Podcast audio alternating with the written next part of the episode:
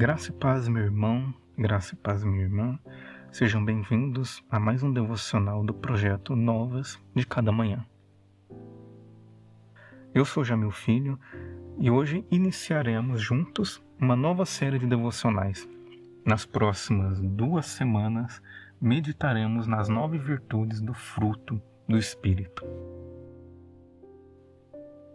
Abra sua Bíblia em Gálatas, capítulo 5, verso 22 ao 24.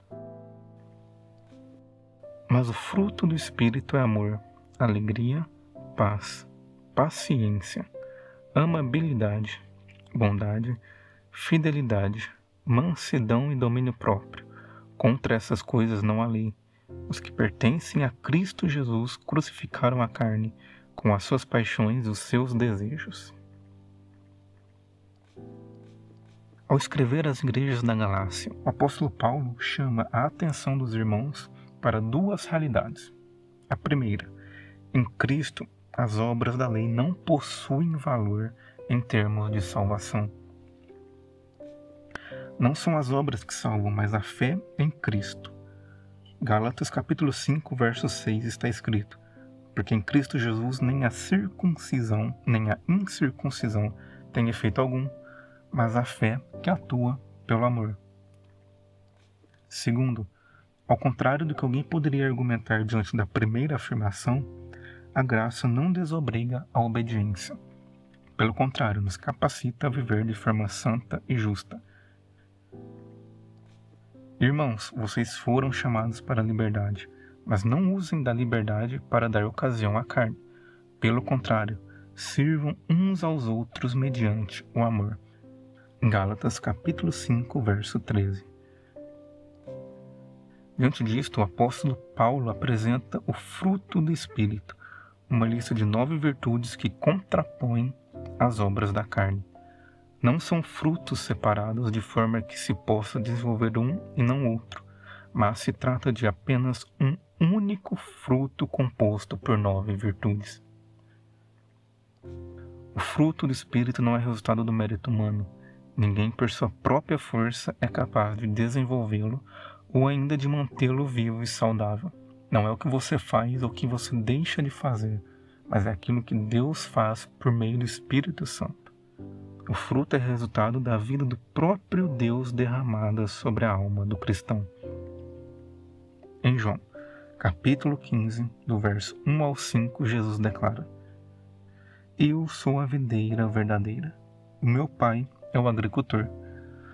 Todo ramo que estando em mim não dá fruto, ele corta, e todo que dá fruto ele poda, para que dê mais fruto ainda. Vocês já estão limpos pela palavra que lhes tenho falado. Permaneçam em mim, e eu permanecerei em vocês. Nenhum ramo pode dar fruto por si mesmo, se não permanecer na videira.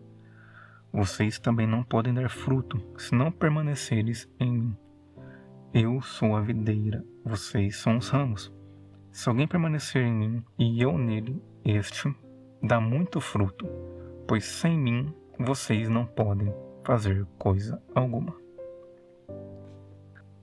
As virtudes do fruto dependem da comunhão com Deus e do caminhar diário com Ele.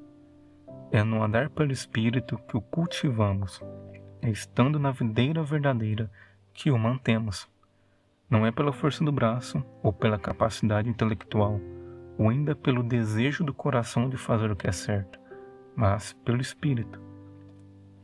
As virtudes listadas pelo apóstolo não provêm da natureza ou personalidade humana, mas da própria pessoa de Cristo Jesus. O fruto do Espírito não tem por objetivo glorificar ao homem, tornando-o mais relevante ou ainda superior aos que não amadureceram o fruto pelo contrário, o propósito é torná-lo mais parecido com Jesus, mais útil ao reino de Deus e ao progresso do Evangelho. Diante disto, ore comigo. Pai, te dou graças pela tua palavra, pela tua revelação entregue ao meu coração, ao coração do meu irmão, da minha irmã. Ajude-me, Deus, a desenvolver o fruto do teu espírito a cumprir o teu propósito e a glorificar o teu nome em minha vida e nas minhas ações e reações. Que a imagem do teu Filho Jesus seja manifesta em meu modo de viver e no modo de viver dos meus irmãos, para a glória de teu nome e progresso do teu reino.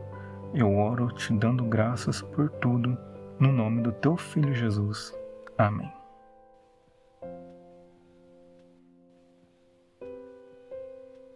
Acredito que vocês devem ter observado, estamos testando um novo formato de devocional e eu gostaria de deixar aberto para você nos enviar a sua sugestão, nos enviar as suas opiniões e nos auxiliar na melhoria do projeto Novas de Cada Manhã. Que Deus lhe abençoe e amanhã nos encontramos novamente em mais um devocional.